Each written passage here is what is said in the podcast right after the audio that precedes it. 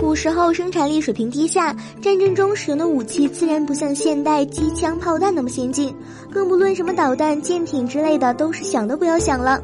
在我国古代，战争所使用的工具主要是冷兵器，其中包括近战的是刀、剑、长矛等等，防御就是盾牌，远攻则是弓箭、弩之类的。对于古时候常用的远攻型兵器弓箭，大家都应该有所了解。这里我们也详细介绍一下。古时候骑马射箭是所有人必修的一课。历史上记载的吕布就是使用弓箭的一把好手。有资料记载，一次刘备和袁术，刘备兵力不足向吕布求助，但是吕布又收了袁术的好处。为了两方都不得罪，吕布就想出了一个好办法，就是劝和。吕布请了双方将领前来劝解，但是双方都不愿意，吕布只得另施一计。他在距离军中大帐一百五十米之遥的辕门设了一只戟，他和双方将领打赌，若是自己射中了那只戟，那就和解不打了；若是没有射中，那就继续，他也不阻止。一百五十步多远，大家可能没有具体的概念，但是换算成我们现在熟知的，其实也就相当于一百二十米。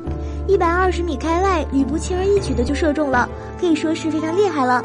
秦兵打仗自然不能仅仅只打靶那么简单的。毕竟战场是活动的，敌军也不可能就站在那里不动让你射，因此弓箭使用的要求是非常高。古时候常有的是骑马射箭，骑在马上射箭难度可想而知，骑马本就颠簸，而在颠簸的马上还要射中移动的敌人，那必然是相当考验使用者的射箭水平的了。另外，弓箭也并不像我们现在使用的枪支、炮弹之类的，因为全靠使用者的双手拉弓射箭。古时候普通的弓箭手拉力一般都是六十公斤。密度有限，速度自然也比不得枪支炮弹一类。按照现代物理学公式计算的话，射出的箭出速度大概能达到每秒四十五米。再加上射出去的箭受到了空气阻力，还有重力影响等各方面外在因素影响，大致的平均速度在四十米左右。这个射箭速度是否命中目标，还受双方的距离所限制。人的一般反应时间是零点三秒，距离太近，那个人肯定是反应不过来，只能被射了。据推算，大概双方距离在十二米开外，敌人就有足够的时间躲开。因此，古时候将领对仗都是使用刀枪之类的，因为弓箭正面对敌，限制条件实在是太多了。